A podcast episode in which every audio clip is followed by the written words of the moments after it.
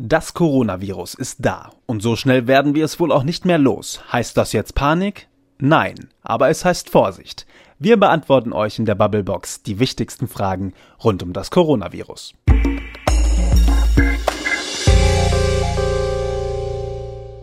Frederik, Maike. sag mal, hast du Angst vom Coronavirus? Ich wusste, dass diese Frage kommt. ja.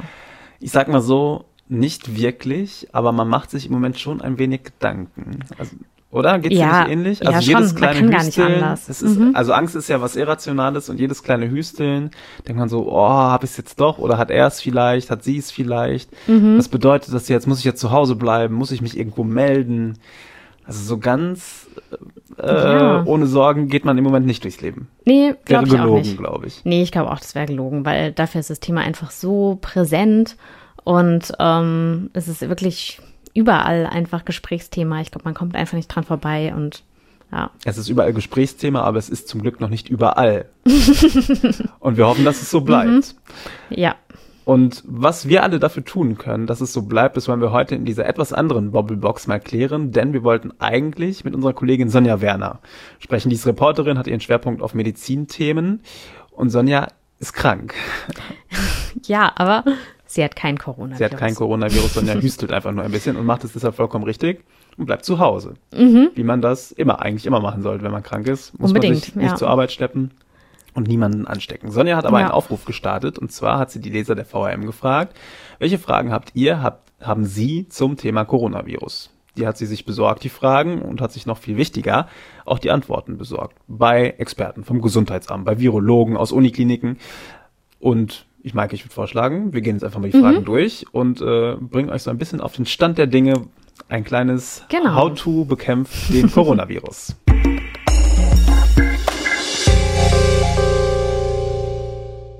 Wie lange überlebt das Virus auf Gegenständen, Briefen, Kleidung, Speisen und Getränken oder aber Türgriffen und Griffen von Einkaufswagen? Ja, gute Frage. Wie lange überlebt so ein Virus eigentlich auf Hm. Ja, Gegenständen? vor allen Dingen wichtige Frage, weil das ist dann ja überhaupt nicht mehr nachvollziehbar. Ja, weil andauernd Genau. toucht man irgendwo drauf, Kannst ja nicht mit Handschuhen durch die Gegend packt laufen. irgendwelche Türgriffe an. So, und die Antwort ist, ein SARS-Virus, also ein ähnliches Virus, überlebt im Labor sechs Tage auf Oberflächen. Im Labor. Okay, ich habe gerade schon angefangen, Schnappatmung zu kriegen. okay, beruhig dich. Also im Labor sind es sechs Tage, das heißt in der Realität, man weiß es nicht so genau. Wenn man ehrlich ist. Oh, das ist jetzt eine unbefriedigende Antwort. Ja, aber die entscheidendere Antwort ist, glaube ich, dass diese Tröpfchenübertragung deutlich gefährlicher ist. Also wenn du mich jetzt hier anniesen würdest, wäre es und Corona hättest, wäre es sehr viel wahrscheinlicher, dass ich es bekommen Okay. würde, als würde ich jetzt gleich den Kugelschreiber anfassen, mit dem du hier eben was aufgeschrieben hast. Na gut, okay. Und weißt du, was ich noch ziemlich gut finde? Und zwar, dass Sonja recherchiert hat, dass es auf importierten Waren wie Lebensmitteln oder Spielwaren wohl sich nicht hält und dass es sehr unwahrscheinlich ist, sich darüber anzustecken. Finde ich auch gut, weil das ist ja echt so ein super Panikmodus, in den viele Ja, verfallen. voll, Darf klar. ich jetzt noch Chinesisch essen? Darf ich noch Ja, okay. Corona-Bier trinken? Haha. Ja, aber das Okay. ist, finde ich echt eine, also das ist echt nochmal wichtig zu sagen, oder? Ja, ich finde es auch auf jeden Fall wichtig, weil ähm, wir kriegen ja schließlich auch wirtschaftliche Probleme und wenn wir jetzt ähm, Angst haben vor Importen, dann ähm, wird das, glaube ich, noch gravierender. Und wo du chinesisch Essen sagst, ich hoffe wirklich, dass jedem klar ist, dass die Peking-Ente nicht in Peking geschossen und dann erst hier rüber geflogen ist. Wie groß ist die Gefahr einer Ansteckung in Schwimmbädern, warmen Sprudelbecken oder Saunen? Wie können die Viren im Wasser oder in der Wärme überleben? Anscheinend eher gar nicht. Also, ähm, Sehr gut. Puh. Ja, finde ich richtig gut. Ähm, aufgrund des Chlors werden die wohl zerstört und ähm, sie sind ohnehin so sehr, sehr stark verdünnt. Also da ist Ansteckung nicht möglich. Und auch bei der Sauna ist da wohl keine Gefahr, weil bei über 60 Grad gehen sie kaputt. Okay, das ist gut. Also alles natürlich auch noch nicht so super klinisch bewiesen, weil Coronavirus noch ziemlich neu, aber die Vermutung liegt nahe, die Wahrscheinlichkeit ist sehr hoch, dass Chlor das Ganze zersetzt, Wasser sowieso alles verdünnt, müssen wir uns keine Sorgen machen. Und das ist ja sowieso der Punkt, warum ist Coronavirus und warum ist Grippe auch im Winter immer da, weil sich Viren in kalter, feuchter Luft viel besser halten als im Sommer. Deshalb heiße, heiße Sauna, hohe Temperaturen, nicht so gefährlich. Aber, das muss man natürlich auch sagen, im Schwimmbad, alle Menschen latschen auf die gleiche Toilette. Hände waschen nicht vergessen. Sind Menschen, die sich mit dem Coronavirus infiziert haben, nach ihrer Genesung immun? Oder können sie sich erneut anstecken und erkranken? Auch hier die gute Antwort, Maike. Ja, wir haben erstmal Antikörper im Körper. Wie lange, weiß man natürlich auch noch nicht so genau, weil auch hier die Antwort wieder ist, Coronavirus noch relativ neu, aber es spricht vieles dafür, dass man erstmal für ein paar Jahre immun gegen das Virus ist. Das klingt super. Wie wird die Versorgung mit Lebensmitteln oder Medikamenten gesichert, wenn sich eine Familie in Quarantäne befindet und eventuell auch der Verwandtschafts- und Bekanntenkreis? Wer besorgt dann die benötigten Sachen? Erstmal ganz einfach. Und zwar, man fragt einfach Verwandte, Freunde oder Nachbarn und ähm, die können einem das ja einfach vor die Tür stellen. Das ist gut. Also Hamsterkäufe? Nee unnötig. Oh, wirklich, wirklich unnötig. Leute, lasst also, die Nudeln im Rewe. Ja, wirklich. Also Oh, und das Toilettenpapier. Ja, ja, und, und, das, das ist ja ein Selbstläufer. Wenn die Leute vor Reg leeren Regalen stehen, dann haben sie natürlich noch mehr das Gefühl, sie müssen jetzt hamstern. Mhm. Ähm, also das ist ja irgendwie ein sich selbst erschaffendes Problem sozusagen. Also das braucht man wirklich nicht und Lieferengpässe ähm, gibt jetzt es nicht. nicht geben. Nein. Und die dann, finde ich, auch noch sehr beruhigende Nachricht ist mhm. vom Gesundheitsamt, wenn alle Stricke reißen, gibt es auch immer noch die Feuerwehr oder zum Beispiel das Rote Kreuz, das in solchen überaus unwahrscheinlichen Notfällen einspringen könnte und sagen könnte, hier, wir stellen euch eure Einkaufstüte vor die Tür. Welche Voraussetzungen müssen erfüllt sein, um eine Quarantäne wieder verlassen zu dürfen? Also, erstmal müssen wir ja feststellen, in Quarantäne müssen nur Menschen, die krankheitsverdächtig sind, so heißt das. Und krankheitsverdächtig ist jemand, der aus einem Risikogebiet kommt oder eben Kontakt zu einer infizierten Person hatte. Mehr nicht. Diese Person muss wie lange zu Hause bleiben, Maike? 14 Tage, so lange wie die Inkubationszeit gilt. Und zwar gilt es auch wirklich nochmal nicht für Leute, die Kontaktpersonen von Kontaktpersonen sind. heißt, auch wenn ich jetzt Verdachtsperson bin, Krankheitsverdächtiger und zu Hause bleibe 14 Tage, dürfen meine Liebsten trotzdem weiter vor die Tür gehen. Genau, solange es nicht bei dir ähm, nachgewiesen ist, dann gelten ja wieder deine Liebsten als Kontaktperson. Dann müssen die zu Hause bleiben, aber wenn es bei dir nicht nachgewiesen werden kann, mm -mm. Wie verhalte ich mich meiner Familie gegenüber, wenn ich mich angesteckt habe? Werde ich dann extra isoliert oder muss man dann davon ausgehen, dass ich alle angesteckt habe und alle unter Quarantäne gestellt werden müssen? Nein, erstmal nicht, aber anscheinend ist schon die Empfehlung so, dass man in einem eigenen Raum leben und schlafen soll und auch sich zum Essen alleine hinsetzen soll. Das finde ich also ich stelle mir das schon merkwürdig vor, wenn man als Familie zu Hause ist. Es wird gekocht. Ist für sich alleine. Ja. ja.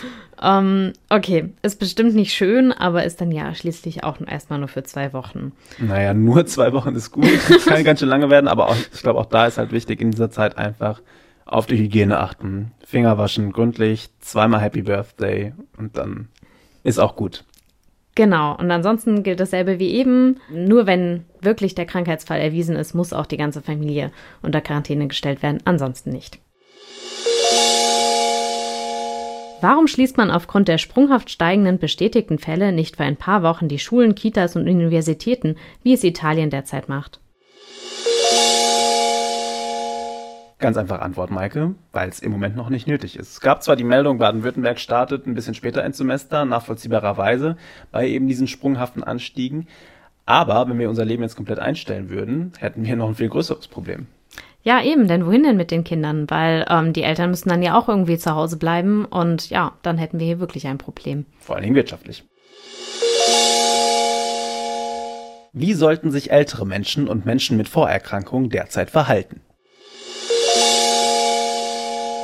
Also da ist es am besten, wenn man die Sozialkontakte so weit wie möglich reduziert und Menschenansammlungen oder Reisen wirklich vermeidet. Und gerade mit Blick auf die Großeltern, da die hm. werden ja hoffentlich sehr gerne von ihren Enkeln natürlich, besucht. Natürlich, natürlich. Genau, aber leider sind Kinder eben oft ansteckend, ohne vielleicht sogar selbst Symptome zu zeigen. Und deshalb sollten sie sich vielleicht ausnahmsweise auf Anrufe beschränken und wenn sie ihnen was Gutes tun wollen, hm. mal einkaufen gehen für Oma und Opa.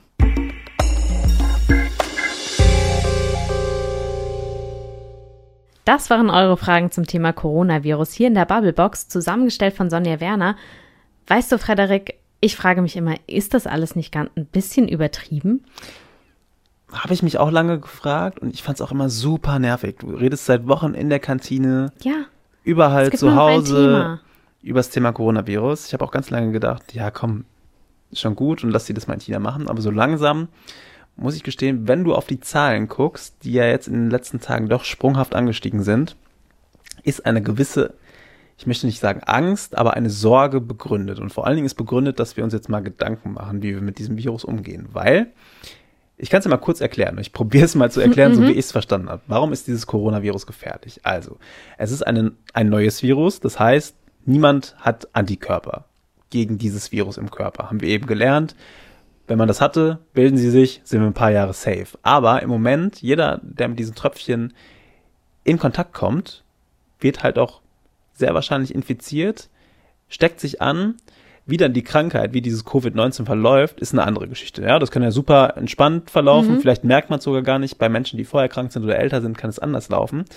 Und gerade da liegt das Problem, weil je mehr Menschen sich anstecken, desto größer ist einfach auch die Gefahr, dass andere Menschen angesteckt werden. Wir haben also ein exponentielles Wachstum, so ein Schneeballsystem. Immer mehr Menschen stecken sich an und so kann es ruckzuck gehen, dass hier in Deutschland, keine Ahnung, eine Million Menschen auf einmal an Covid-19 durch das Coronavirus erkrankt sind. Und dann, Maike, haben wir ein Problem, weil wir haben in Deutschland, wir sind in Deutschland ziemlich gut versorgt, medizinisch. Wir haben hier in Deutschland 28.000 Betten auf Intensivstationen. Das ist super viel. Aber was machen wir, wenn hier eine Million Menschen an Covid-19 erkrankt sind und, naja, mehr als ein Viertel von denen intensivmedizinische Betreuung braucht? Dann sind nämlich alle Betten voll.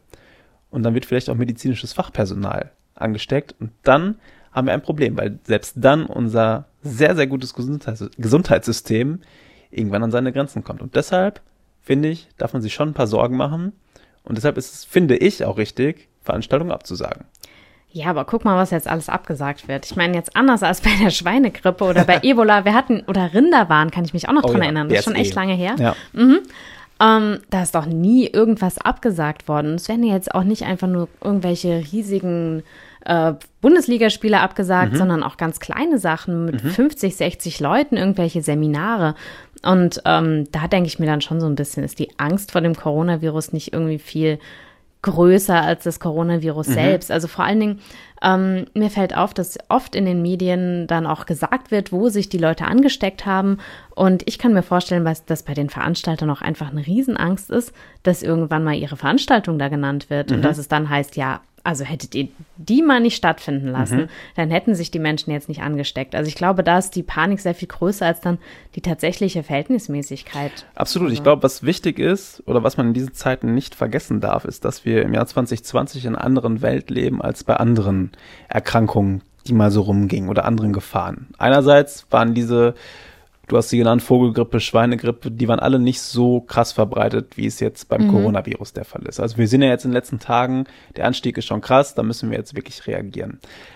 Was man aber, wie gesagt, nicht vergessen darf, wir leben in einer Zeit von Facebook, von sozialen Medien, wo Menschen in ihren Filterblasen leben, wo sie vielleicht auch nicht abends nur die Tagesschau gucken und denken, Mensch, die da in Berlin, die tun alles, dass es uns gut geht und ich muss mir eigentlich keine Sorgen machen, weil ich bin jung und fit und mir kann dieses Virus nicht, nichts anhaben, sondern Menschen lesen von Hamsterkäufen, Menschen leben sehr gefe leer gefegte Regale und denken, boah, jetzt muss ich aber mal langsam auch in Panik verfallen. Und ich könnte mir vorstellen, dass das auch so ein Punkt ist, der so ein Virus heutzutage auf eine gar nicht mal medizinische Art noch gefährlicher macht, als es vielleicht ist. Ja, auf jeden Fall. Also ähm, ich glaube, vieles ist ja auch total irrational und einfach Aktionismus, jetzt irgendwelchen Kram einzukaufen. Also das schafft ja nochmal eigene Probleme.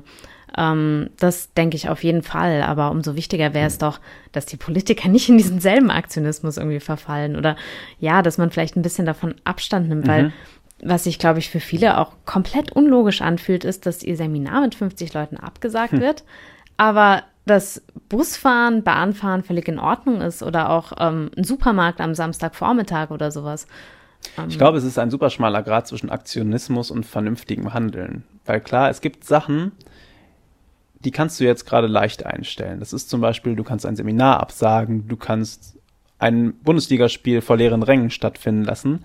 Du kannst jetzt aber mal nicht von jetzt auf gleich alle Bahnen und Busse stehen lassen. Du kannst auch nicht mal eben von jetzt auf gleich zu allen sagen, ihr bleibt jetzt zu Hause und arbeitet nicht mehr, weil dann wir an ganz andere Problemzonen heranrücken und unser Land dann, wie wir eben auch schon mal gesagt haben, völlig platt gemacht wird. Und so sind wir im Moment auf dem Pfad, dass wir schauen müssen, dass dieses Virus eben nicht jetzt schlagartig mehr Fälle produziert, sondern dass, wenn sich viele Menschen anstecken, das über einen möglichst langen Zeitraum geschieht. Und das können wir eben nur auf dem Wege erreichen, dass wir das soziale Leben so ein bisschen runterfahren, dass wir alle freiwilligen Sachen ein bisschen einschränken und die Sachen, die sich nicht verhindern lassen, Arbeit zum Beispiel, die müssen wir einfach weitermachen. Natürlich kannst du dich auf der Arbeit genauso gut anstecken mhm. wie im Bus, aber wir haben keine andere Möglichkeit, als weiter zu arbeiten. Naja, okay. Wobei, eine ein bisschen andere Möglichkeit gäbe es schon.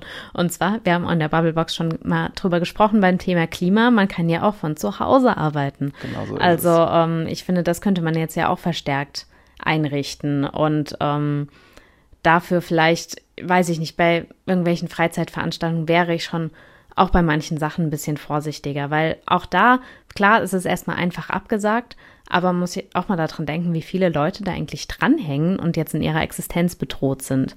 Und ähm, ich glaube, da muss man dann vielleicht dieselbe Vernunft walten lassen, wie dass man sagt, okay, die Leute müssen aber nochmal mit der Bahn zur Arbeit kommen und zwar auch in der Rush Hour Pech gehabt.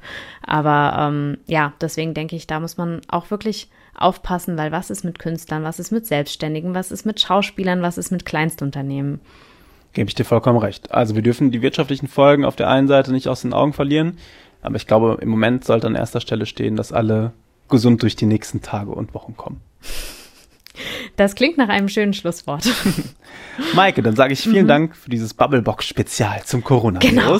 Ja, das, dieses Thema verlangt einfach nach einem Spezial. Es ging einfach nicht anders. So ist es.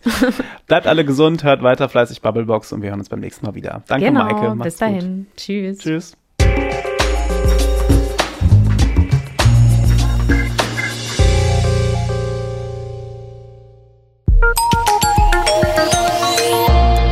Angebot der VRM.